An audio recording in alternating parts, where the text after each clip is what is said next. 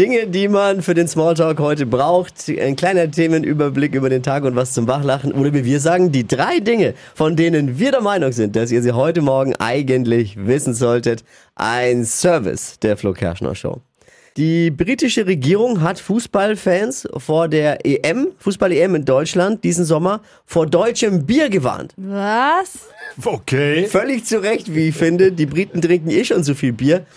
Was passiert erst, was passiert erst, wenn es auch noch schmeckt? Also laut der Regierung ist das Problem, dass das deutsche Bier so stark einfach ist. Ja. Okay, aber die Warnung gilt dann nur für Spieler in München oder Berlin, nicht für Köln. Das Kölsch ist doch, naja.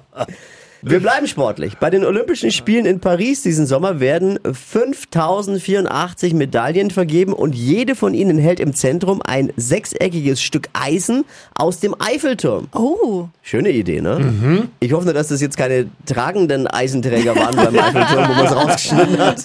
Nur am Rand. Aber gut, so kann man sein rostiges Altmetall auch billig loswerden, ne? In der Nacht zum Montag findet in Las Vegas der Super Bowl statt. Das ist dieses Usher-Konzert mit bisschen Sport drumherum. Wie man sich so sagt. Rapstar Usher tritt in der Halftime-Show auf und normalerweise hat so ein Rapstar dafür oder so ein Musikstar 13 Minuten Zeit, ist klar geregelt.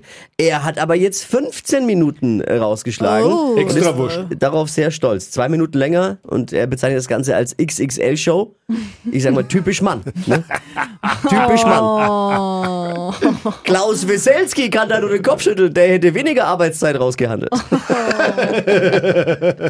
das waren sie. Die drei Dinge, von denen wir der Meinung sind, dass ihr sie heute Morgen eigentlich wissen solltet. Ein Service der Flo Kerschner Show.